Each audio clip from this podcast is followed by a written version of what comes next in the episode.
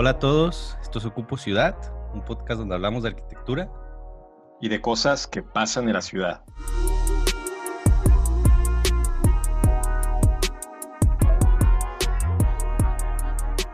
Yo soy Gustavo. Yo soy David. Empezamos.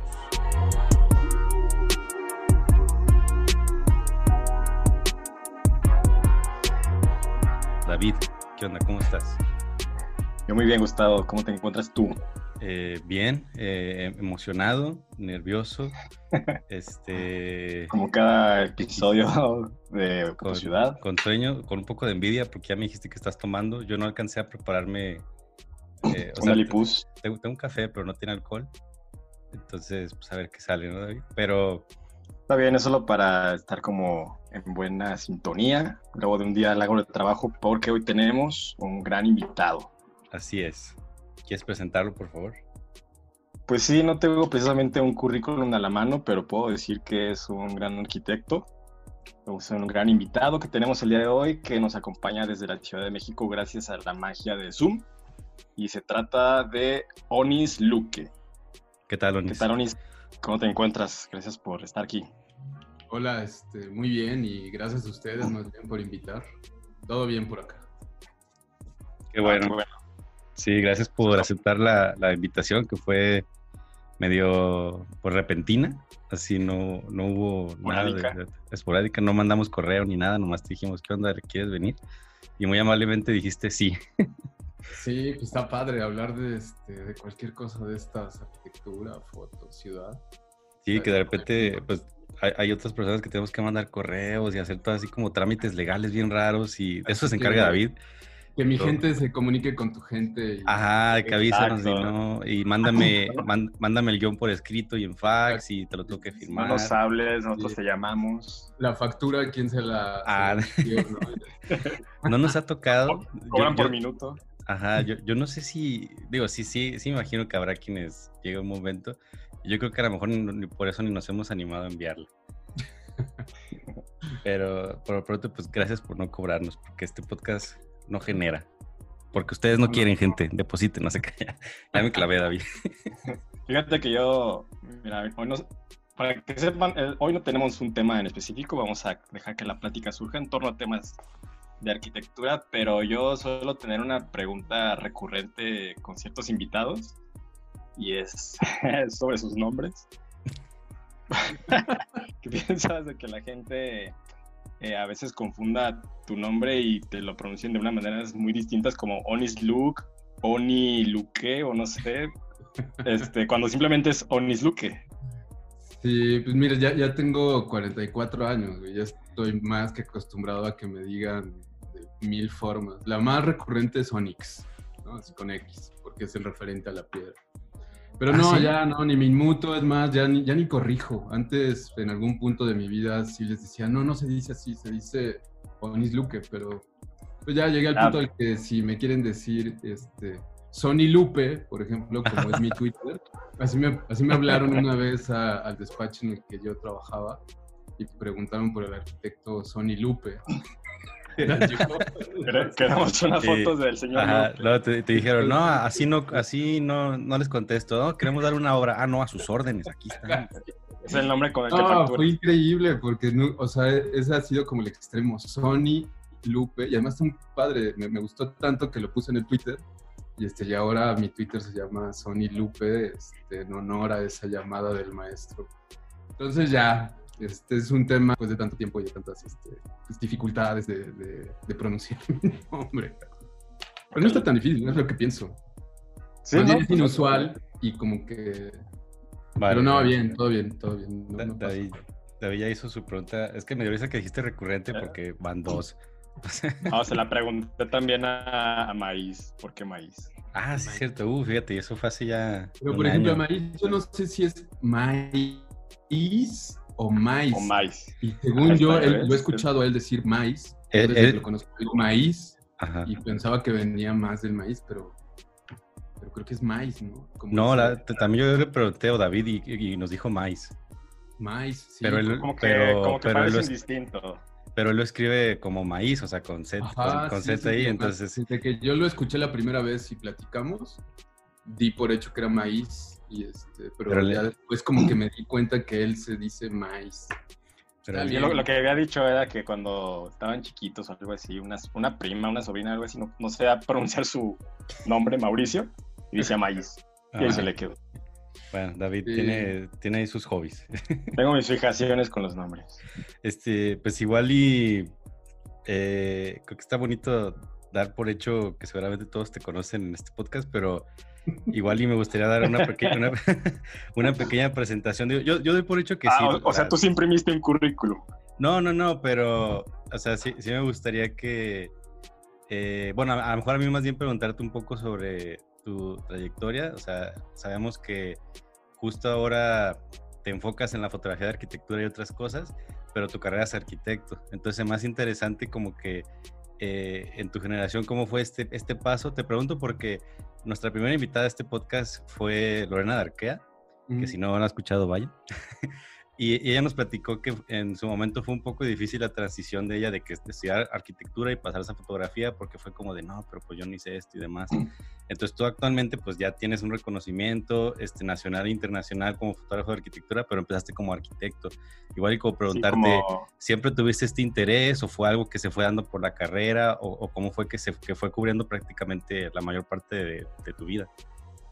Pues sí, creo que, creo que sí fue más o menos natural, ¿no? Entre comillas, pero sí, eh, yo estudié arquitectura, como dices, eh, trabajé como arquitecto alrededor de unos siete u ocho años, eh, pero el punto está en que en algún momento puse una oficina con unos amigos y hicimos muchos trabajos de investigación urbana en la investigación urbana la fotografía es una herramienta este, vital, digamos, ¿no?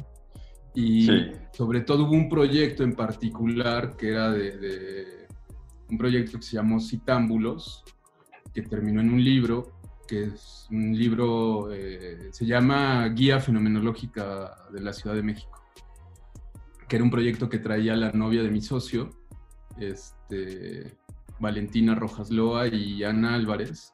Eh, era un, proyecto sobre la ciudad, sobre adentrarse a ella, caminarla, conocerla, este, muy cercano a la, deriva situacionista y al flaner y ese tipo de conceptos en la Ciudad de México. Eh, y entonces ese proyecto lo desarrollamos ellas como autoras, mi socio eh, Christian Wiesel, un alemán, por cierto, Ixe, este, en el despacho lo desarrollamos y pues prácticamente la idea era salir a la ciudad, reconocer los, eh, los fenómenos urbanos que considerábamos relevantes y como muy específicos de la Ciudad de México y había que registrarlos, bueno, tratar de entenderlos de alguna manera, ¿no? Registrarlos y después escribir algo sobre ellos para que eventualmente terminaran dentro del libro. Entonces, mi primer acercamiento, digamos, como eh, real, porque ya había tenido una cámara, este, mi papá eh, es arquitecto, entonces también estuve rodeado de libros de arquitectura, de visitas a, capillas del siglo XVI, este, o sea, como toda esta vida de arquitecto, digamos, estuve rodeado de ella. O sea, que más o menos la imagen de arquitectura la tenía este, muy cercana pero el hecho de utilizar la cámara como, como mediador entre la ciudad y yo, ese fue el quid, digamos, ¿no?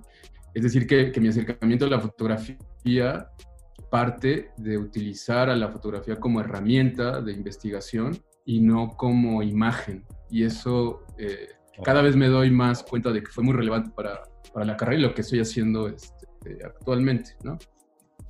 O sea, sí tengo una intención mucho más de uso de, herramienta de investigación que de imagen final, ¿no? Digamos.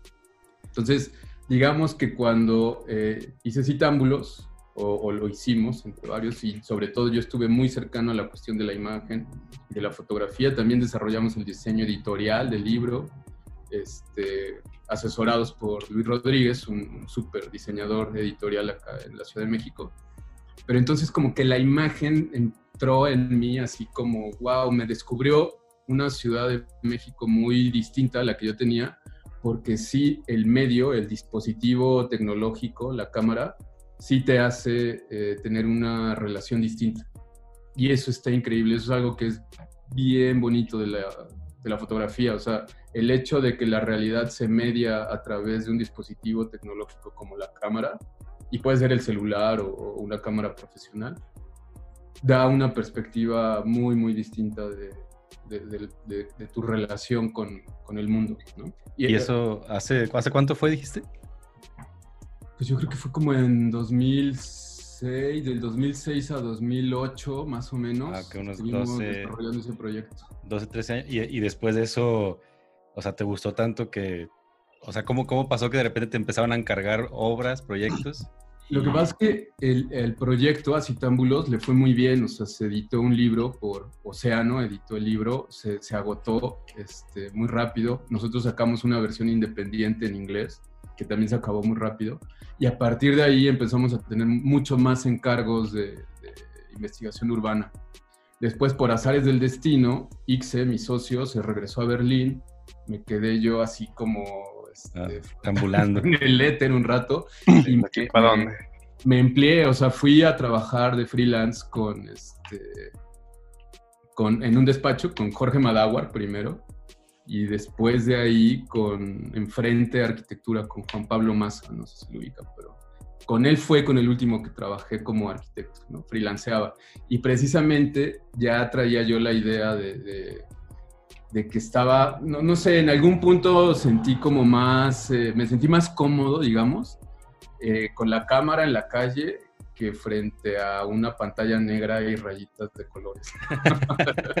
era, era lo, lo, estaba disfrutando mucho más, entonces como que empecé a hacerme la idea de, pues creo que la fotografía puede ser, me lo empecé a tomar muy en serio, tanto que, que me fui de viaje y dije, me voy a hacer un portafolio porque, porque creo que necesito mostrar lo que puedo hacer. ¿A dónde Una cámara súper chiquita, este, no era profesional. Este, ¿Y teniendo algún referente?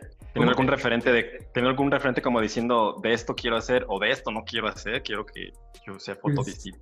Pues no, la idea, la idea era hacer eh, fotografía de arquitectura porque era la manera de ligar las dos pasiones, ¿no? Por un lado la arquitectura y por el otro la foto, que era algo eh, nuevo para mí. Y lo que sí me di cuenta es que eh, podía ligarla, eh, es decir, podía vivir de eso si me dedicaba comercialmente a la fotografía, pensando en eso, en, el eh, en Europa. Bueno, y lo que me encontraba, pero básicamente era ir buscando esa obra. Entonces mi portafolio era un portafolio, ahora que lo veo, era un portafolio de viaje, pero tenía intenciones de ser de fotografía de arquitectura, pero lo relevante es que como era obra de, de Le Corbusier entre otras, pero la mayoría era esa obra, entonces... Eh, Fue lo que convenció. pues es que más bien era lo que hacía, era como el gancho, ¿no? O sea, si ya un arquitecto que no me conocía le llegaba un portafolio, pero veía obra de Le Corbusier, como que por lo menos le das la vuelta, pues a lo mejor lo cerraba y no lo veía, pero el hecho de que fuera Le Corbusier, creo que eso ayudó mucho. Y además, como yo ya había estado en el medio trabajando y tenía amigos que trabajaban en otros despachos y así, entonces de ahí fue la manera en la que con este portafolio muy incipiente, pero fue la manera de ir como metiéndome por ahí. Y con Juan Pablo Maza fue la primera sesión como, como ya eh, real, digamos, de, ir con ese objetivo de registrar un edificio. fui a revisión porque yo hacía freelance desde mi casa, fui a una revisión de proyecto él estaba viendo lo de unas fotos de un edificio que recién habían terminado y cuando colgó le dije, oye, yo también hago fotos de arquitectura. Este... No, ¿cómo crees? Así no sabía, obviamente, ¿no? Y ya le enseñé el portafolio y dijo, bueno, no está tan mal. Le dije, dame chance de hacer fotos de este proyecto. Si te gustan, me las compras. Y si no te gustan, pues las uso para mi portafolio y no hay bronca, ¿no? Y así fue la estrategia de iniciar, ¿no? O sea, eh, al final enseñé las fotos, le gustaron mucho, eh, me compró varias y ya haber recibido dinero por, por, por, lo que yo estaba proyectando hacer ya este, de manera... La prueba de que sí puede hacer por ahí, ¿no? Sí, fue muy satisfactorio porque además la sesión era con esta cámara muy chiquita se llamaba 10D, o sea, era de 10 megapíxeles digital, ¿no? Este, muy chiquita, no tenía lentes de, corrección de perspectiva, ¿no? Este, entonces, en realidad eran, eran, o sea, yo creo que como dos o tres años haciendo unas sesiones muy particulares, no, por no decir muy malas. Pero, este, pero bueno, pues finalmente era parte de, la curva de aprendizaje y, mis clientes de aquella época, híjole, les agradezco muchísimo y, y hoy me pregunto cómo es que se atrevieron a darme este, chamba, ¿no? Bueno, eran otros tiempos, digamos. Eh, pero sí, ¿eh? sí eran otros tiempos, absolutamente. Y de hecho es una, son situaciones afortunadas. O sea, estuve como en el momento indicado, ¿no? Eh, en que había el cambio de, de, análogo a digital. O sea, no es que se diera el cambio ahí, pero venía dándose. ¿Tú reconocías que hubiera ya un fotógrafo que dijeras, eh, le voy a quitar la chamba a ese, quieren o no, o no hay nadie, o, cómo fue que dije? No, claro, sí, no, no. De hecho, eh, yo reconocí a varios fotógrafos de esta época entre ellos, bueno, sigue ahorita vigente este, Jaime Navarro y Luis Gordoa. Luis Gordoa era el que estaba haciendo como prácticamente la fotografía de, que más, difusión tenía, por lo menos.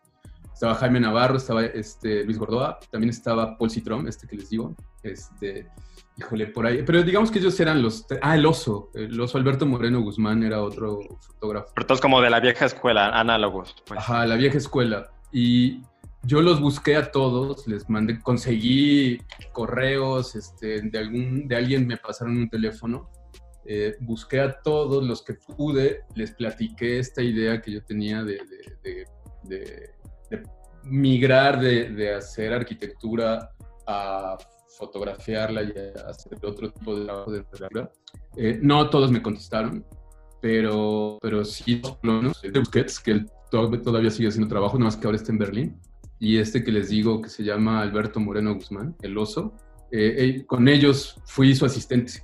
O sea, era la manera de aprender, pues, ¿no? Es, este, es, creo, la manera, una de las mejores maneras de aprender es pegarte con alguien que sabe y, y que lleva, tiene más experiencia.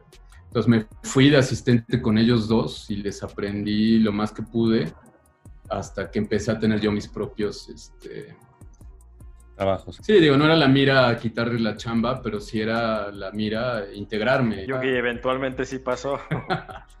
sí, más o menos. Es que también el, cambio a digital creo que no, no, fue muy sencillo para todos. Pero, eh, por ejemplo, eh, Jaime Navarro creo que fue de los que más rápido agarró el como el asunto. Luis Gordoa sigue vigente, sigue haciendo fotos. Este pero digo, también ayudó que, bueno, me imagino yo que tú al ser pues más joven también, creo que era más fácil que te reconociera a las nuevas generaciones que estaban haciendo obras porque, o sea, veo que sí le has tomado pues arquitectos eh, pues más grandes que tú, pero también a más jóvenes. Entonces yo, yo siento que eso pudo influir, ¿no? Con, contemporáneos tuyos quizá también, ¿no?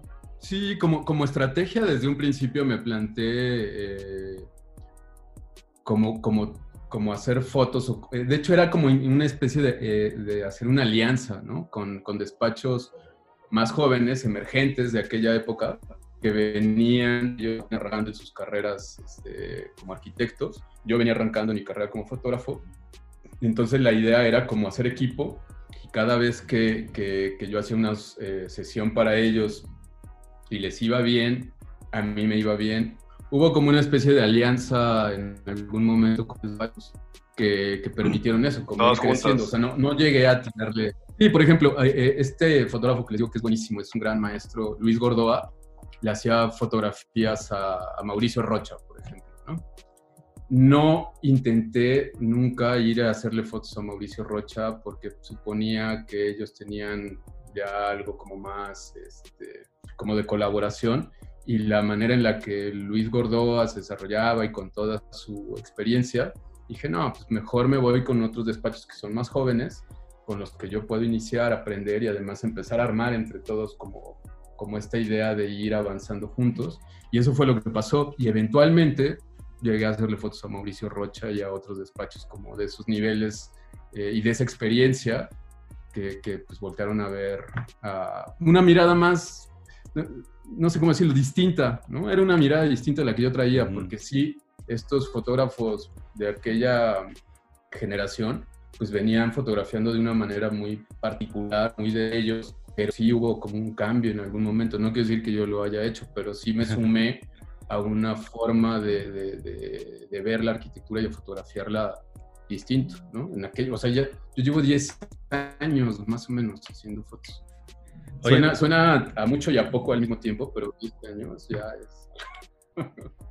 este, ahorita que comentas eso como de, por ejemplo, que, que cierto despacho pues ya tenía su fotógrafo, eh, ¿cómo, ¿cómo, ves tú cuando se hace esta dupla, así como de arquitecto, despacho con fotógrafo? Porque de repente ya ves que que una oficina siempre contrata a la misma persona, siempre, siempre, siempre.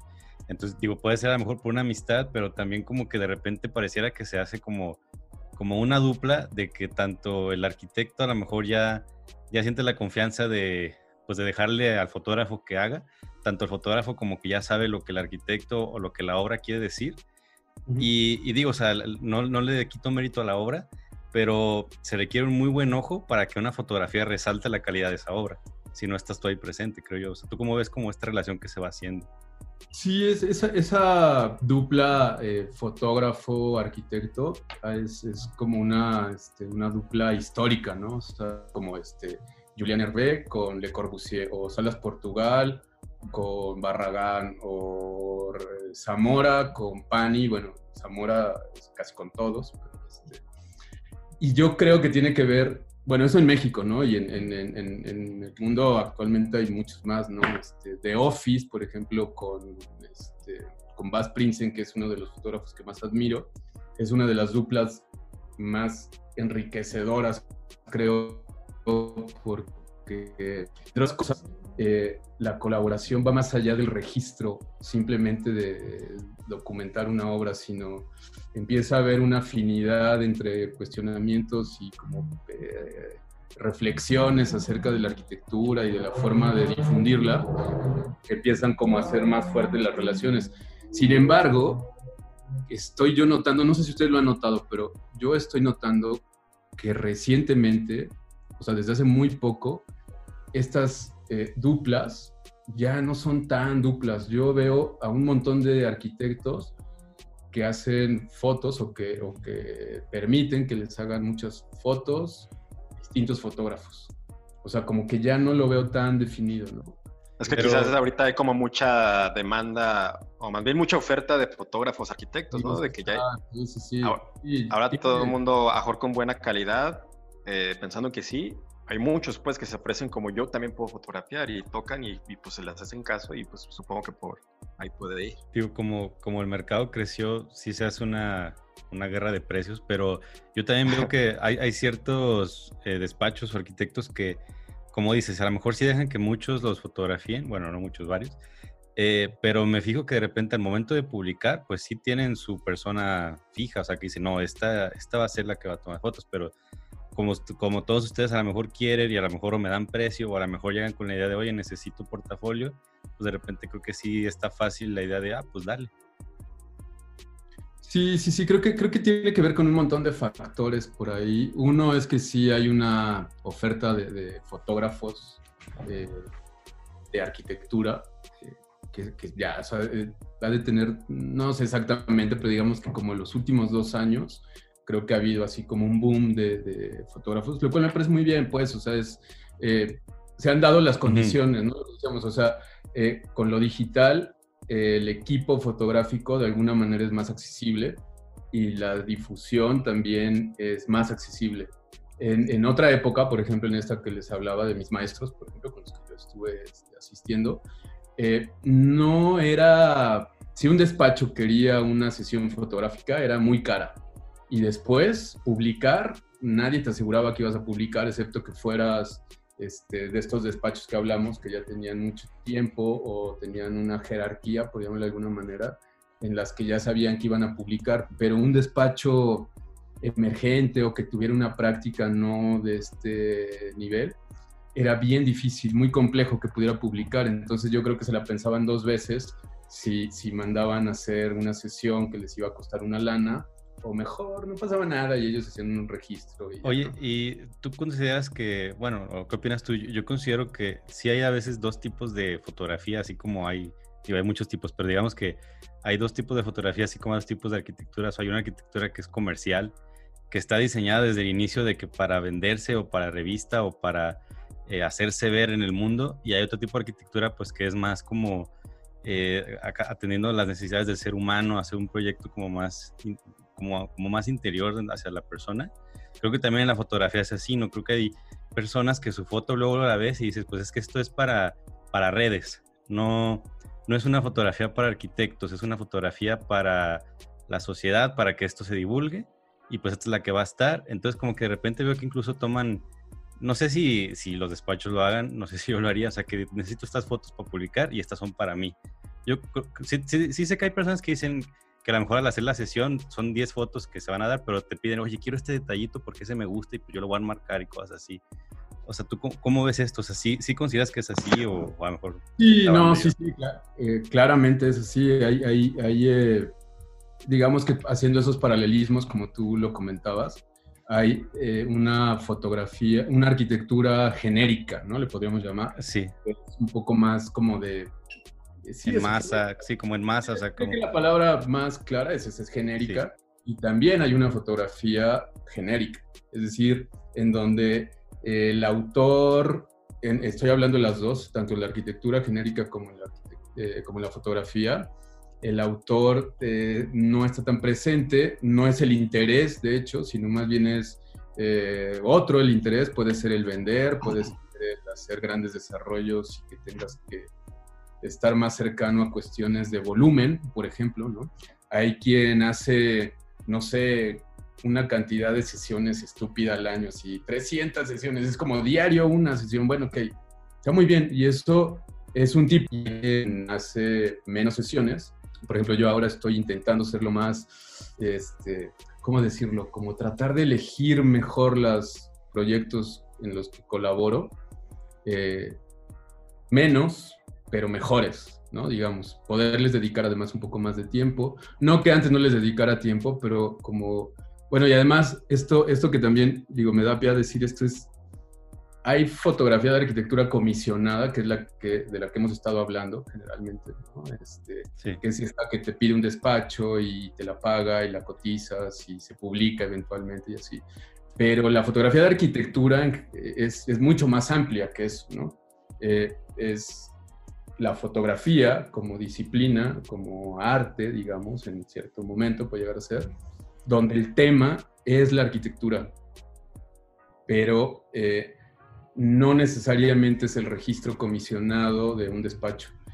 Entonces, eh, yo estoy ahorita justo en esos momentos, bueno, lo he estado desde que empecé eh, con proyectos personales que están relacionados y que tienen una reflexión en este caso visual, sobre la arquitectura y la ciudad, pero que no son comisionados. Y además tengo una práctica comercial o comisionada, la, más visible, digamos, muchas veces, pero son las dos al mismo tiempo. Entonces, esta fotografía genérica creo que está muy cercana a esta fotografía comercial comisionada, en donde lo que te piden es, eh, tengo una obra nueva, por favor regístrala porque eventualmente la quiero publicar o me la quiero quedar en mi portafolio, etcétera.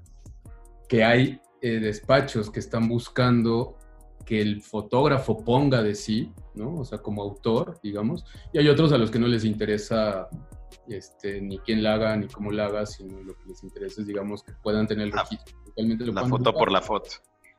Sí, y está, bien, pues, porque al final, sí, sí, sí. o sea, lo, lo, que quiero decir es que de repente un despacho que no está en ese ámbito de la arquitectura que podemos considerar genérica, es decir, más autoral, un despacho que tiene una reflexión distinta y tiene una propuesta o una posición respecto a la arquitectura y a su producción, no va a estar buscando una fotografía genérica.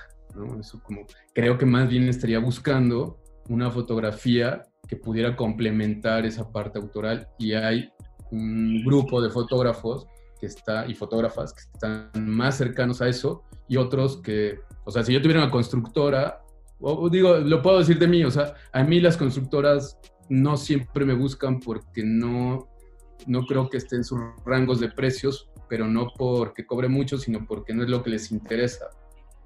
Si ellos, eh, es decir, eh, digo, lo puedo poner como en un ejemplo más o menos eh, claro, por lo menos para mí. es, Yo no cobro por fotos. O sea, hay quien cobra por cantidad de fotos. Así, yo te cobro la foto a tanto y te voy a mínimo 15 fotos. Y tú dime cuáles son los ángulos que quieres. Ah, bueno, quiero esta de la cocina, esta del baño, esta del comedor, aquí de la triple altura y aquí del, este, ¿no? Y va el fotógrafo y hace 15 fotos. hace las 15 y se va.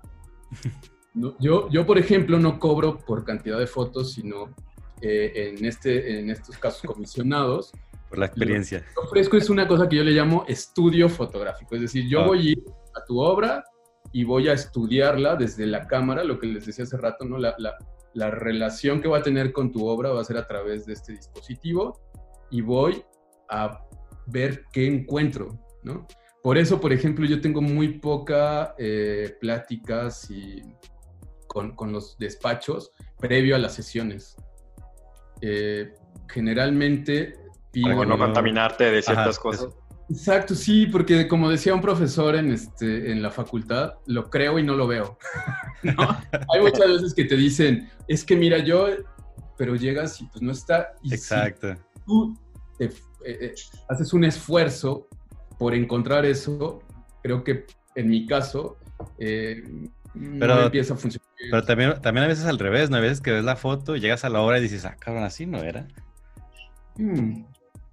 Eso, es algo eh, como muy básico de, en cuestiones de fotografía y de fotografía de arquitectura en particular, que es la fotografía, como está mediada por este dispositivo tecnológico, no es lo que uno ve. O sea, no se puede, no hay manera. Eh, eh, el, espacio es multidimensional, ¿no? O sea, hay este, volúmenes, pero también hay eh, ambiente, hay frío, hay calor, feo, este, o hay ruido, o sea, todo influye en, en, el momento de percibir y de tener como conciencia del espacio, pero eso solo se tiene experimentándolo, es decir, solo estando ahí. Eso no se puede pasar a dos dimensiones. Entonces, en mi caso, yo ya dije, no puedo hacer eso, no lo voy a intentar, pero me puedo dedicar a otras cosas. Pero lo, llegaste, lo llegaste a intentar, ah, perdón, pero lo llegaste a intentar, o sea, como te, sí, claro, cuando, o sea, cuando, em, cuando empecé, cuando recién empecé, tenía toda una carga así gigante, imagínense, así que yo cargaba con, toneladas de responsabilidad de decir, este, híjole, es que tengo que ser fiel a lo que estoy viendo y tengo que ser honesto y tengo que transmitir el espacio tal y como es y no puedo mentir, o sea, como esta serie de frases que se repiten En, fotógrafos de arquitectura.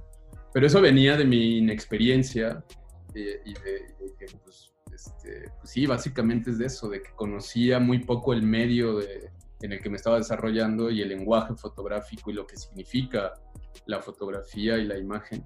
Entonces sí, cargaba con eso, pero digamos que en mi camino, y creo que es así como hasta filosófico, ¿no? Como el camino del Buda, es el despojarse, o sea, es irse quitando sus lastres.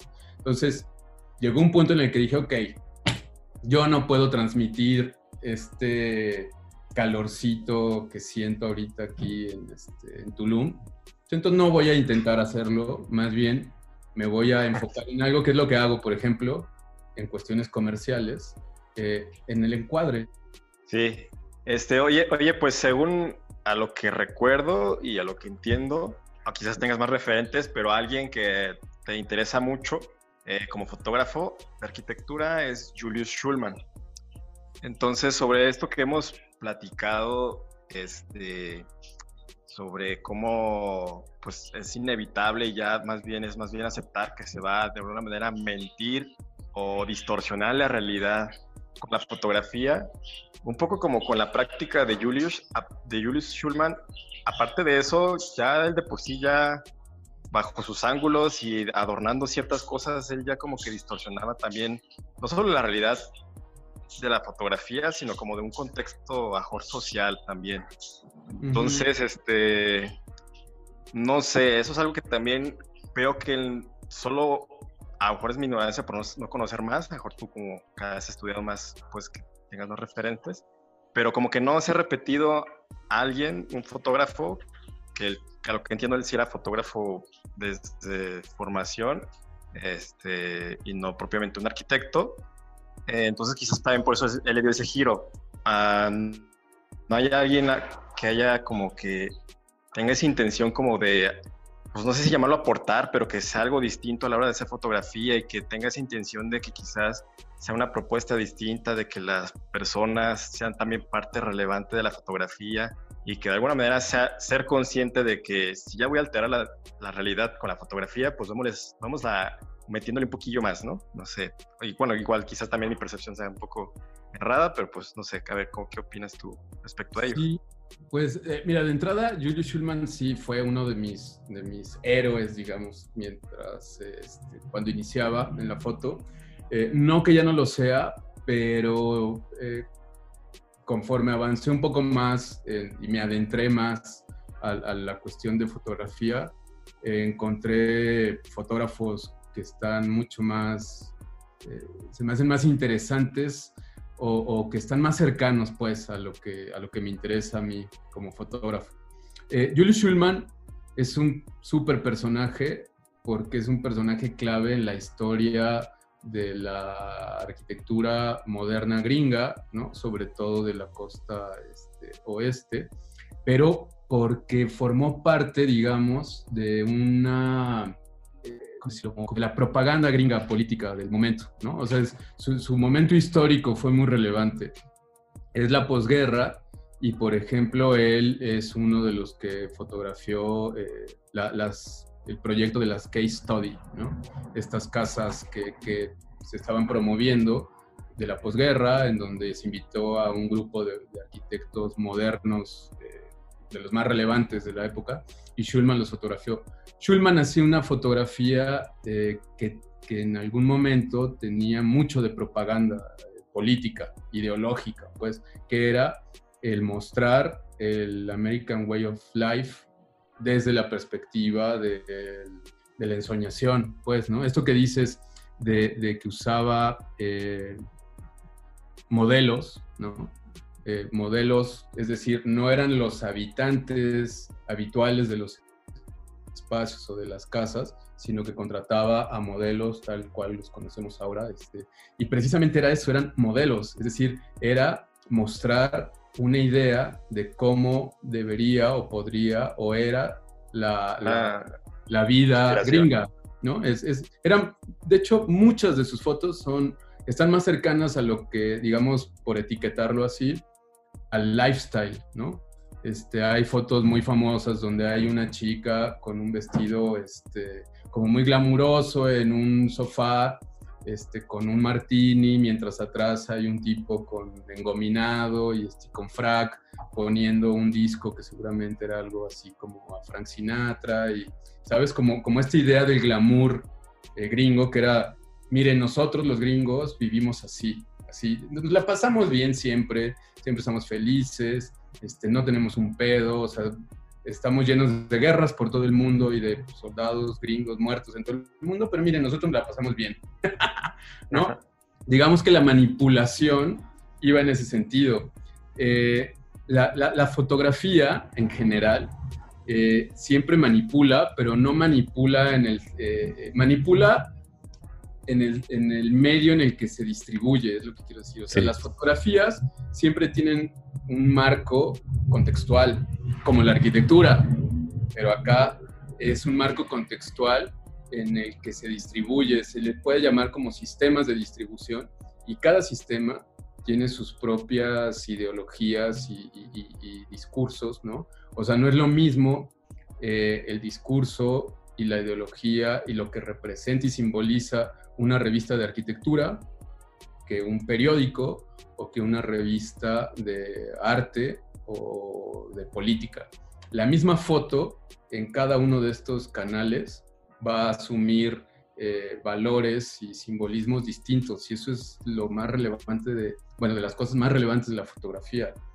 Dependiendo del canal de distribución en el que tú la pongas, va a rodearse de un montón de valores y de, de cuestiones eh, que no tienen que ver directamente con la foto, sino con el contexto, ¿no? O sea, no es lo mismo una fotografía en una galería, en un cubo blanco, este, ¿no? presentada como obra de arte, a una fotografía que se presente en un museo de ciencias naturales.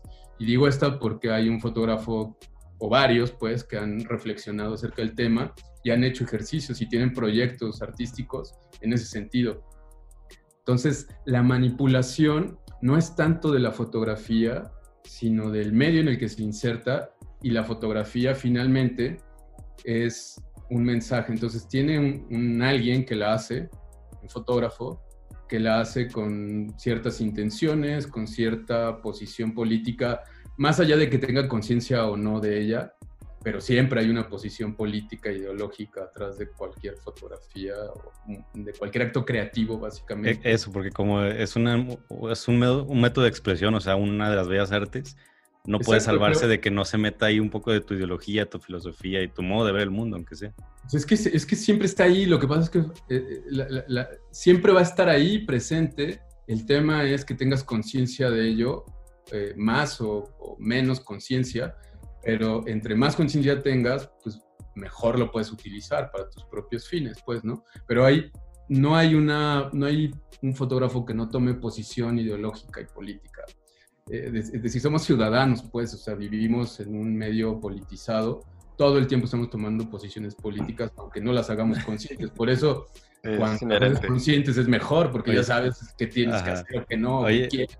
Ahorita me acordé de algo, bueno, no tiene nada que ver, igual, pero no sé cortar la atención. David me platicó que, eh, o si quieres platicar tú, David, lo de la camisa. Hace cinco años que tú viniste a dar un curso acá en Guadalajara, Mm, yo lo, tu, yo lo tomé, mejor no te acuerdas que yo estaba por ahí. Este, pero bueno. ¿En CAU? Sí, en CAU. En CAU, que también tuvimos un episodio con ellos, vayan a escucharlo. Este, y, y este, me llamó mucha atención que entre tanto estabas mostrándonos precisamente un registro fotográfico que hiciste al, al, al MUCA, a la unidad Maripani. Digo, a la, Miguel Alemán, perdón. Cupa, A la unidad Miguel Alemán y este, de repente me llamó la atención de que pues, era un estudio de la gente que vivía, que habitaba en esas unidades. Muy padre. Y había pues, gente de todo tipo. Y, y luego había una familia que, que, se quiso retratar de alguna manera, quizás, quizás tú quisiste verlo casi como algo tradicional o como viendo como haciendo actividades típicas, pero había un niño que estaba viendo hacia la, pared. Una playera de la América. Es que. Entonces dije, ah, caray, que por ese niño lo castigaron. No, es que... este trabajo, de hecho, es de la Unidad Santa Fe, que es el, el, el, libro que hice, el primer libro que hice, y que de hecho es un proyecto bien particular porque es una unidad donde yo crecí, donde yo viví, y que fue como mi laboratorio, porque como les comentaba, sabía muy poco de fotografía, de hecho soy autodidacta, entonces ese fue el proyecto en el que experimenté, pero ese retrato sí es muy, este, como muy particular, porque era lo que decíamos ahorita hace rato, decías, bueno, si ya vas a manipular de alguna manera. Eh, eso, por eso me acordé. Ya manipula, bueno, eso es lo que yo hago con mis retratos. Es que ahorita que decías de que si ya tienes tú eh, una filosofía o un, pues una, un medio de ver la vida, pues para resumirlo. Y dices, no puedes evitar tener ese control, entonces es mejor que lo sepas y lo uses pues a favor de lo que estás tratando de expresar, ¿no? Claro, por y, y, cuando estábamos platicando sobre, sobre este capítulo, David dijo, es que tengo esa duda de si lo habrá hecho a propósito no. Entonces, ahorita que platicabas eso, dije, ah, en algún momento, digo, a lo mejor, como dices, fueron tus primeras fotos, pero me llama la atención ese momento mental en el que dijiste, tú, ponte ahí. Sí, pero es que, es que fíjate, tiene, tiene un montón de que ver con lo que estamos platicando de Schulman y eso, porque, eh, por ejemplo, esos retratos de ese proyecto, y, de hecho los retratos que hago de los proyectos, que es un proyecto más grande ahora, ya se convirtió en un proyecto más grande, que es el de tácticas de apropiación, que tiene que ver con las formas de habitar. No, no es un proyecto comisionado, es un proyecto personal, que lo he desarrollado sobre todo en la obra de Mario Pani. Ya he fotografiado un montón de obras de Mario Pani con este concepto. Y mi idea es ver cómo se habita la, obra de Mario Pani, es decir, una obra moderna, un pensamiento eh, de esa época donde positivista, donde el progreso eh, y la tecnología y que pensaba en el futuro y la modernidad, etcétera. La arquitectura moderna iba a salvar la sociedad, ¿no? Sí, sí, sí. ¿Cómo, ¿Y qué, qué, ha pasado ahora? Pues porque hay aspectos positivos y hay negativos, normal, ¿no? Hay matices, pues. Pero entonces, en esos proyectos, lo que hago es... Eh, quisiera hacer aquí la diferencia, por ejemplo, en un proyecto comisionado, hay escalas humanas que sirven, funcionan precisamente para eso, para dar escala del espacio, que tengas un, punto de referencia y sepas más o menos cómo de qué estás hablando. Ahora está de moda los fantasmitas, que, de hecho para mí es justo la negación. O sea, no es, eso es escala, pero eso no es habitar. De hecho, es todo lo contrario de habitar. yo, yo odio los fantasmitas. Porque ni siquiera es que esté alguien posando ahí ¿Por qué no posa? Pues porque no necesariamente es el modelo que quiere proyectar el arquitecto. Schulman tenía estos modelos porque no eran los habitantes reales, porque a lo mejor los habitantes reales no iban a proyectar la idea del American Way of Life que querían. Entonces ponían, este, contrataban eh, unos modelos. Ahora lo que se hace es borremos quiénes son, que veamos, o sea, sí veamos que hay como alguien, pero no veamos quién es, ni qué color de test tiene, ni qué ropa usan, qué Eso, ay, qué tal que no está padre y puede ensuciar o no es lo que queremos. Y eso, es ideología, pues. Entonces, el fantasmita para mí es lo contrario a la forma de habitar, es negación. O sea, pones una escala, pero la niegas al mismo tiempo. en estos retratos que hablas, eh, yo lo que hacía era dirigir el retrato. O sea, yo decía, ya voy a ir entonces, a ver, ¿se puede usted poner aquí y acá y acá? Y en ese que dices en particular, que todos son posados, o sea, hay un perro también, una quita, y yo ese me lo sé muy bien, porque hay una quita que hasta sonrió. Pero el chavito traía puesta una playera de la América. Este, yo no se la pedí, o sea, ellos ya estaban así cuando llegué. Las dos. No decirle, cámbiate. Decirle, este, te puedes voltear. Y salió muy bien la foto, finalmente. Fue como, como muy relevante porque sí habla de una manera de habitar, pero está dirigida, o sea, sí, no, no es que ellos se sienten así como están en, ese, en esa foto, no es que se sienten, a lo mejor sí, pero no, no es que yo quisiera ser invisible, y no, o sea, yo estaba ahí, llevé mi tripié, puse mi cámara, eso ya alteraba toda la escena, y si ya la voy a alterar, pues entonces la, la, ocupé a mi favor e hice una composición que habla de las formas de habitar. Entonces todo este proyecto de tácticas de apropiación sí está muy ligado a las formas de habitar. Hay otro proyecto que también traigo que es personal, que lo llevo con mi esposa, Mariana Ordóñez, que es el de tipologías, que es otra vez formas de habitar nada más que en contextos eh, rurales, vernáculos, eh, ligado a pueblos originarios, con entendimientos territoriales muy distintos al entendimiento territorial que hay en la ciudad. Entonces, es un proyecto que habla de formas de habitar muy grande, tanto en la urbe como en lo rural, muy distinto a la forma en que fotografío eh, proyectos comisionados, donde pues si me piden fantasmitas, pues hago fantasmitas, pues, o sea, estoy dando un servicio. ¿Quieren fantasmitas? Hago fantasmitas. Pero eso no es habitar, y esa sí es una diferencia que es para mí es muy clara entre mis proyectos personales, mis proyectos comisionados, y que Schulman hacía eso precisamente, ¿no? Eh, Pero no se puede voltear la tortilla, o sea, si en vez de ser algo más aspiracional, no sé si con modelos o si con la gente que realmente lo habita, pero que en las fotografías comisionadas sí se incluya las escalas humanas con el contexto real. Eso creo que debería de ser lo mejor. A veces yo he tenido la oportunidad de hacerlo eh, por ejemplo, fotografié para la revista Domus en México, hace, cuando estaba, todavía existía aquí en México Domus. Me pidieron que fotografiara una obra de Juan Carral en Tacubaya, que está muy cerca de Casa Barragán, a dos cuadras de Casa Barragán. También tenemos episodio con Juan Carral para que lo vayan a escuchar. bueno, me, pidieron fotografiar el, edificio, la obra de, de Juan Carral, y, tenía como tres o cuatro años de haber sido ya este, entregada inaugurada. Entonces la fotografié ya con habitantes, con, con, la, con la apropiación de cada habitante del espacio. Y fue una, una sesión, una serie eh, bien padre, porque esa misma sesión, más bien, ese edificio lo ves fotografiado recién inaugurado, es decir, cuando todavía no había habitantes, y ves las fotos y sí se nota la diferencia como de, pues eso, de habitar, pues, o sea, no es lo mismo ver un espacio vacío. Sí, o sea, nuevo, o sea, que, no ha sido tocado por nada hasta que alguien lo habita y, se adueñan de él y pues empiezas a ver, pues, pues no, no puede llamarlo manchas, pero como vestigios del ser humano de que, ah, mira, este hizo esto, este le puso esta, este tono de pintura, no sé.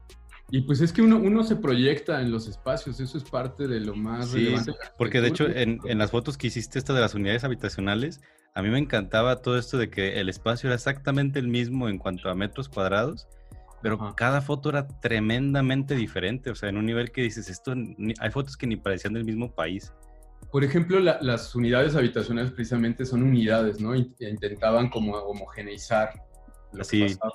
Pero, pero no puedes homogeneizar a la, ser humano, sí. Somos, somos individuos con historias muy particulares, con sueños, con aspiraciones, con experiencias personalísimas, irrepetibles. Y eso es lo que se ve en este tipo de, proyectos como el mío, en donde se nota la personalidad de cada... Eso es lo que busco, de hecho, en mis retratos de estos eh, proyectos de tácticas de apropiación, es tratar de plasmar eh, al personaje en su espacio.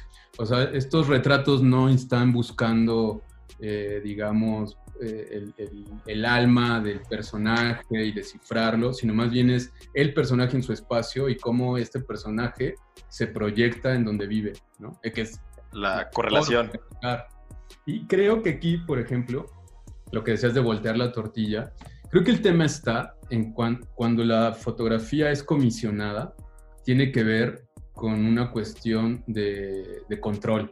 Es decir, el despacho de arquitectos, los arquitectos y arquitectas, eh, tienen mucho de control freaks, ¿no? O sea, quieren controlar lo más que puedan su obra, ¿no? Tanto en lo constructivo como en, en un montón de aspectos, pues. Uno es el de la imagen. Y creo que cuando entregan llaves y llega el cliente, pierden el control, por supuesto. Y eso es un, como un terror que persiste, ¿no? Entonces, por eso, la mayoría de las sesiones de obra nueva son antes de que llegue el cliente, este, porque ¿qué tal si trae una sala horrible? Bueno, pues no debería de importar, pero sí importa finalmente. sí, porque ahí está destruyendo la aspiración del arquitecto, ¿no? Él quería que fuera una manera, el suelo va a ser la otra, y pues... Pero no, no, no, mi pregunta es, y bueno, supongo que persiste sobrepasa la idea del, diseño, que es, ¿qué no está hecho para ellos? ¿Qué no debería de ser como que la sala, cual sea que llegue, mientras tu cliente esté contento y viva a gusto y así, deberíamos darte un aplauso y es un éxito. Pero no existe este, esas ganas de controlar todo. ¿Saben dónde se nota mucho? En los, en los renders. El render, en el render hay un control absoluto. En el render puedes decidir eh, el día del año, la hora del día, el lente que vas a utilizar, la altura que vas a utilizar, la distancia. Te puedes mover así, ¿no? Entonces, en el render hay control absoluto. Y fíjense en esta cuestión política, ideológica de la que les hablo, cuando vean a los personajes que están en los renders. Oye, pero tú notas una diferencia al momento de fotografiar de cuando a lo mejor ves un proyecto que se hizo con esta idea de un control total a un proyecto que se hizo como para el cliente? ¿La notas? Sí, pues, básicamente donde más se nota es cuando te dicen, oye, este, las fotos, vamos a esperarnos a que pase un año para hacer unas fotos con este, habitado. Y el ejemplo es Luis Aldret. Hicimos eh, el todo el, todo, eh, fotografié todo el proceso de casa BF. Ah, ok. Eh, el proceso constructivo, luego se hicieron unas fotos recién terminado el proyecto y por, o sea, se decidió que hiciéramos las fotos finales, finales, a un año de ocupada oh. la casa, es decir, cuando ya el, el, dueño, Bruno, ya se había apropiado de ella, ya la había vivido, ya la había modificado, ya la había sufrido, digamos, si acaso. Pero, Eso, eso es Luis Aldrete diciendo, no tengo miedo de saber qué va a pasar. Pero el que se ha comisionado no, no quita que la mayoría de los arquitectos, aunque sí piensen en el usuario, que sí quiera conservar el control, ¿no? Porque, o sea, desde la carrera, desde, las, desde la escuela ya te están diciendo que tú vas a decirle al cliente cómo va a vivir. Entonces, como que desde ahí como que ya tenemos esa aprensión de que, ah, eh, tiene que ser como yo digo y este no va a querer y pues bueno, por eso tengo que tomar las fotos con el ideal. Pero es que yo, yo creo que hay gente que se clava porque, o, o sea, yo, yo interpretaba esas palabras con que, bueno, tú tú sabes el aspecto general de lo que es mejor para que él habite bien ese espacio en el que a lo mejor tú puedes controlar el clima, la luz, la atmósfera en general, pues, pero creo que de repente hay gente que sí se clava. A lo mejor cuando empezamos a tocar este tema del render y la perspectiva o el diseño interior en la arquitectura, creo que es cuando gente se clava de que dice, no, es que tal color y tal sillón a tantos centímetros es perfección. O sea, creo que como que ya es donde se van. Yo creo que hay una, una, una perversión en ese sentido y que, y que, como bien dices, viene desde la academia. O sea, el hecho de que se considere que la arquitectura, o el arquitecto, sobre todo el arquitecto o arquitecta como personaje, ¿no? Es quien sabe cómo debe de vivir la gente, ahí es donde está la perversión. O sea, uno como arquitecto o arquitecta debería de ser una herramienta, ¿no? Como un, mediador, digamos, técnico casi, entre las aspiraciones de, quien quiere una casa, vamos a poner el ejemplo de una casa, y, cómo se logra llegar a ese objetivo. En medio hay alguien que sabe y que debería de tener la capacidad de descifrar las, los ideales, las necesidades, este, las aspiraciones de ese cliente y que las pudieras traducir en, cuestiones espaciales y matéricas, pero el que tú como arquitecto o arquitecta sepas cómo debe de vivir alguien, eso es absolutamente este, perverso, ¿no? Sí, porque aparte más bien de es un poco interpretación. Sí, claro. Es, más especulación. Como de megalómano, primero.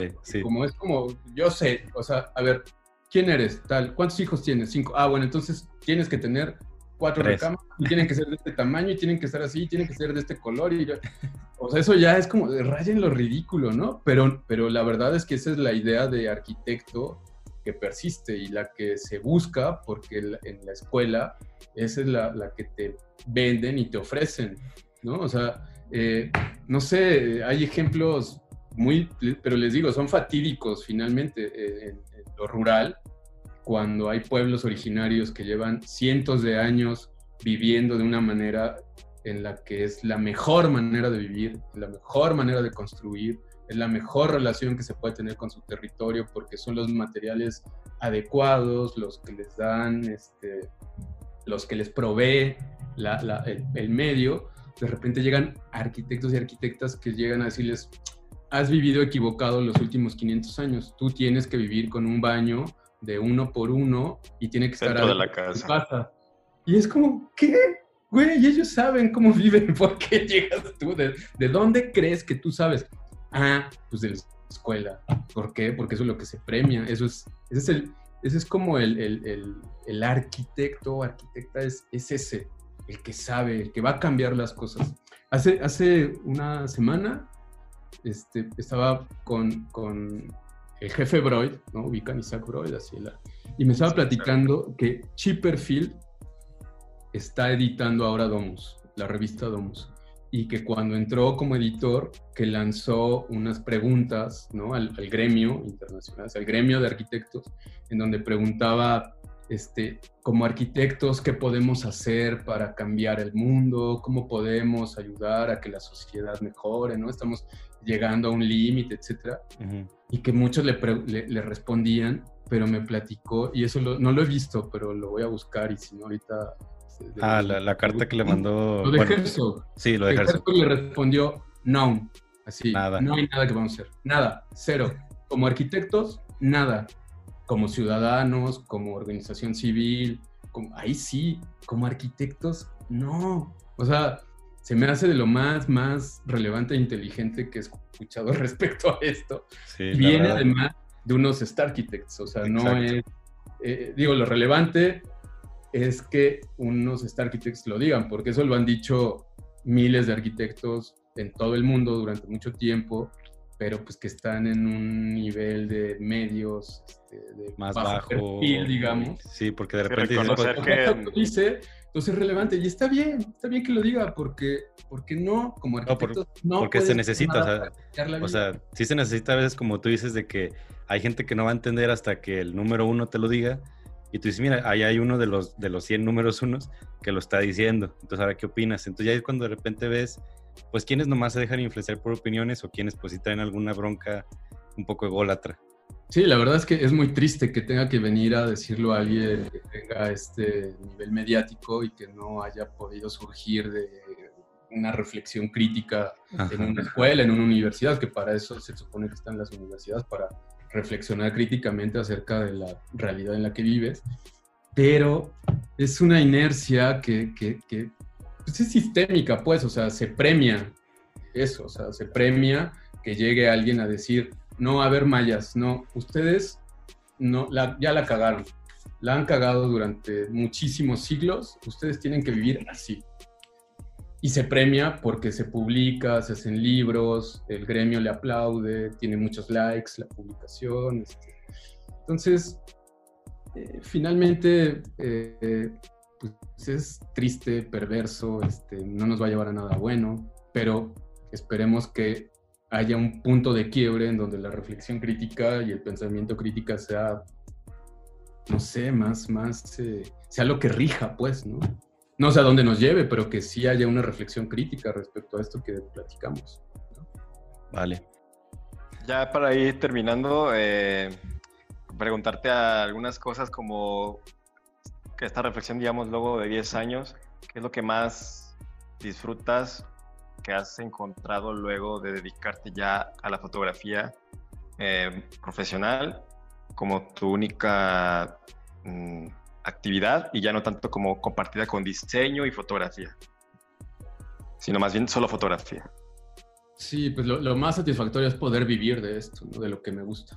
Entonces, hasta ahora me gusta mucho la fotografía y vivo de eso y vivo bien, tranquilo, a gusto. Entonces, eso es como lo más satisfactorio pero eh, creo que de las cosas más relevantes es que sí logré a partir de la utilización de este dispositivo mecánico tener una relación muy distinta con mi realidad, ¿no? con el mundo en el que vivo. Está mediado ahora mucho, en gran parte, por este dispositivo.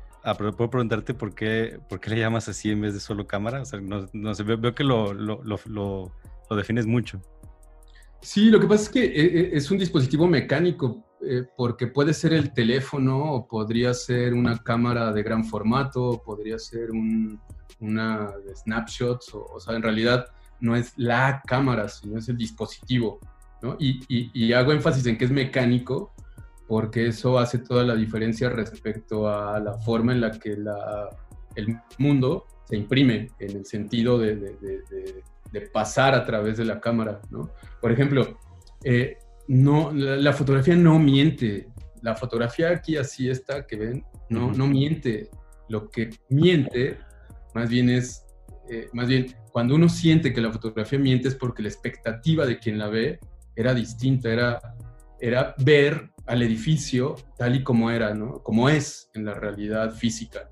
Pero como es imposible, más bien deberías de ver la foto y decir, ok, esto es una foto, pero este no es el edificio.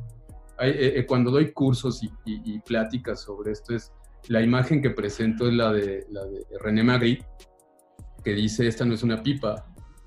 ¿Por qué es eso? Esto no es una pipa, esto es la representación de una pipa. Pero este es un cuadro valiosísimo y vale millones de dólares. Este es, esta es otra realidad distinta a la pipa de la que la pinté. Con la fotografía pasa igual. Este no es el edificio, esta es la fotografía del edificio, pero como fotografía tiene un valor en la realidad, es una realidad de hecho en sí misma, pero el edificio es distinto, el, edificio es tridimensional, eh, es multisensorial, experiencia, es decir, hay un montón de atributos distintos que simplemente lo que puedes ver en la foto. Entonces la mentira no está en la fotografía o en el fotógrafo, sino en la expectativa que tiene quien la ve respecto a lo que espera, ¿no? Precisamente eso, la expectativa. Y lo que decíamos, el medio en el que se distribuye y se mueve esa fotografía. Entonces, por ahí va, y por eso lo del, lo del dispositivo mecánico es tan importante, porque si fuera pintura tendría otra connotación, si fuera escultura tendría otra connotación. El hecho de que sea filtrada la realidad a través de un medio mecánico le da una connotación muy, muy particular que tiene que ver con, con lenguaje fotográfico. Esto del lenguaje es prestado de la semiótica, pero, pero, tiene que ver con eso. Pues, eh, ahorita que comentabas que ya estás buscando que, tus trabajos sean un poco eh, mejor seleccionados, pues, para que puedas hacerlo con todos los objetivos, que puedas cumplir todos los objetivos que tienes al momento de fotografiar. ¿Hay a lo mejor alguna obra o, o proyecto de una persona que, que, tú quisieras fotografiar para poner todo este, este pues, proceso que tú tienes? Sí, pues hay varios y ya, ya tiene un rato que estoy trabajando con algunos de ellos, con otros ya estoy en pláticas. Lo que pasa es que, eh, a ver, eh, estoy tratando de ser como más, este, híjole, si me, tengo una palabra, pero no, no, la, no me ha podido llegar, pero es como ser más específico en lo que quiero hacer. Preciso. Preciso, exacto, ser más preciso, ¿no? En eso, porque además tengo mis proyectos personales que son muy relevantes. Ahorita mismo estoy en el proceso de editar un libro un proyecto que se montó que tiene que ver con la corrupción en el medio inmobiliario. Bueno, con la corrupción en términos generales, pero tomando eh, al medio inmobiliario como, como ejemplo.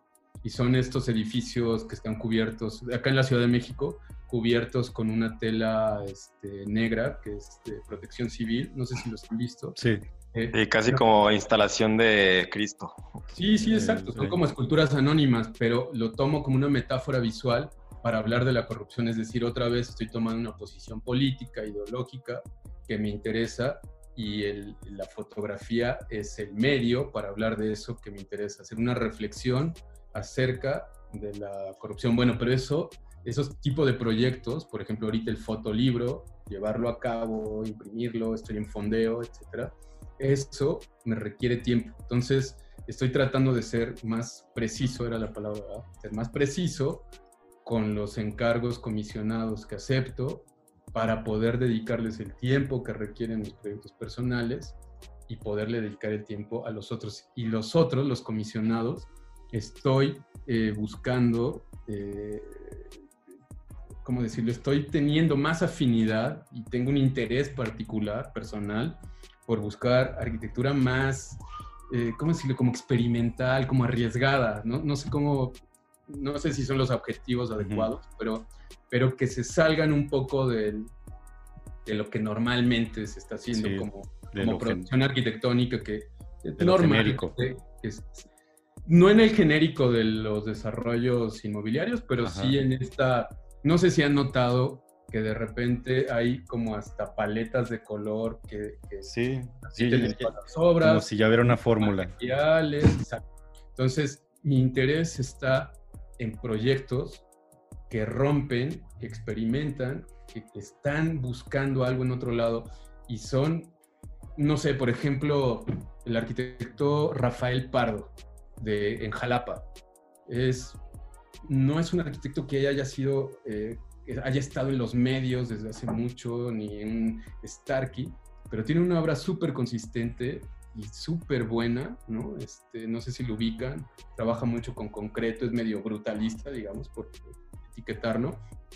Con él me interesa trabajar, con él he estado trabajando, pero me interesa porque está haciendo una experimentación muy particular este, respecto al concreto, digamos, ¿no? o productora que tiene una eh, como una forma de abordar los proyectos muy contextual en el sentido de que cada proyecto es distinto, pero siguen siendo de productora o, o no sé, o Montor o Jorge Gracia, este, Alejandro da Costa, por ejemplo, ¿no? O sea, creo que son como, como obras, o sea, ya como corpus, digamos, como un corpus de obra que empiezas a, a, ver y notas que hay una experimentación. Eh, sobre todo respecto a lo que se está haciendo en, términos generales en, el país. Pues. Para cerrar, eh, algo a lo mejor que quisiera recomendarle a los que nos escuchan, me refiero a, lo mejor algo que hayas descubierto recientemente de un libro, una película o, algo de música, o sea, algo que a lo mejor digas, ah, esto está chido y que te gustaría compartir. Pues eh, recientemente he estado como regresando un poco al, cine de Werner Herzog. Eh, Werner Herzog además como personaje es impresionante. ¿Se ubican a Werner Herzog? No, yo no. Este, digamos que tiene, tiene una película que es de, sus películas más. Tiene una obra impresionantemente amplia, sí, muchísimo lo que ha hecho. Eh, pero tiene una que se llama Fitzcarraldo, por ejemplo. Y, creo que es la, la obra que, que, puede resumir un poco por dónde va la idea de, de Werner Herzog y por qué me interesa tanto. Es esa película va de. La historia es de armar una sala de ópera este, en, el Amazonas. Y para eso los personajes tienen que pasar miles de vicisitudes, tanto que tienen que pasar un buque de vapor de una parte del río del Amazonas, subirle una montaña y bajarla en el otro lado del río. Todo eso se hizo en la realidad, en la filmación. O sea, sí pasaron un, un este... Bueno, ese es un tipo que está eh, experimentando, está fuera de los cánones, digamos, de la academia, en este caso del cine, pero que todo el tiempo está con una, eh, unas ganas de estar haciendo cosas, eh, digamos que se le ocurre algo y ve la manera de concretarla. Ahorita estaba viendo fotos y estaba viendo eso que es del barco, o sea, muy interesante y el personaje, no sé si principal, está muy extravagante. Sí, no, el personaje además es, este, es uno de estos actores como eh, que tienen así, es, Klaus Kinski. Klaus Kinski, bueno, ustedes vieron París, Texas, es una maravilla. Eh, la hija de Klaus Kinski eh, sale en París, Texas, digo como referencia, pero el Klaus Kinski, su biografía es otro personaje así impresionante. Este, se le nota un poco cuando lo vean en la película, como tiene un carácter así como medio explosivo, este, pero, pero no, la película y en general la obra de, de, Herzog es increíble, súper buena. Vale, este... Pues Recomendadísima. Sí, sí, sí, tiene muchísimo, muchísima obra. Si quieres añadir, algo más, David, si no para pues ya despedirnos. Pues no, nada más agradecerte mucho por haber platicado con nosotros, Sonis. Este, pues ya creo que está interesante la plática. Este, un poco divagación, un poco quizás conocer más de tu persona, pero pues está bastante interesante. Ahora ya quienes actualmente estén interesados en contratarte ya saben más o menos por dónde ir. Si es que realmente quieren fotografía tuya. Que vean su obra pues, primero. Que... Que, lo piensen. que eso sirva de guía. lo piensen dos veces. Sí, que lo piensen dos veces. Que digan, a ver, este, es lo que necesito, es lo que quiero, no sé. No, bueno, este, igual, muchas gracias por, por haber aceptado la invitación y pues toda la plática. Este, creo que te la pasaste a gusto, nosotros también. Ojalá sí, muy bien. Ojalá se pueda repetir pronto con otros temas porque pues veo que, tienes una opinión para muchas cosas aquí respecto a cosas de arquitectura y, y sociedad no, y eso como algo positivo o negativo porque son de los que tienen opinión para todo. Ajá. no, pero muchas gracias. Pero se agradece. Por la invitación, este, sí, me la pasé muy bien, sin duda. Y si se repite, yo pues tazo, nada más pongámosle fecha. Qué bueno, muchísimas gracias. Va, pues para la posada, posada de diciembre. Órale, ya está. Vale, pues nos despedimos. este, de nuevo, gracias, pues Sony. Pues los, demás, síganos en sus redes sociales. Eh, ¿cuál, compartimos? ¿La de tu trabajo o la personal? ¿O, dónde quieres que te busquen? Este, sí, Onis Luque, guion bajo fotografía. Onis con doble N y latín. ¿Y cuál, cuál, era la de Instagram? ¿De, de Lupe? ¿Lupe? ¿Cómo? La de no, la, Lupe era en Twitter. La de Twitter, la de. No, pero la verdad es que en Twitter este, en realidad nada más la uso para. Para cotorrear. ¿eh? y trolear. Este, ah, muy bien. pues ya, ya saben que. Para que pues, las dos personalidades, quien te quiera buscar. Twitter. Para los fachos de este país. Vale. Bueno, pues muchas gracias. Hasta aquí llega el episodio de este día. Y pues nos vemos, Sonis. Gracias. Que estés bien y ojalá nos vemos pronto. Seguro que sí, a la hora. Gracias. Hasta luego. Adiós.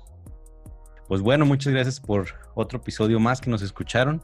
Igual ya vieron sus redes sociales, eh, busquen las recomendaciones que nos dio.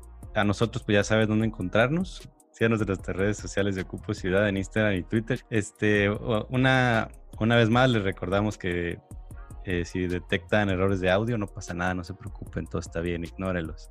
Les agradecemos su paciencia y su apoyo. Compartan este episodio con todos, pero de preferencia con algún banquero. Adiós.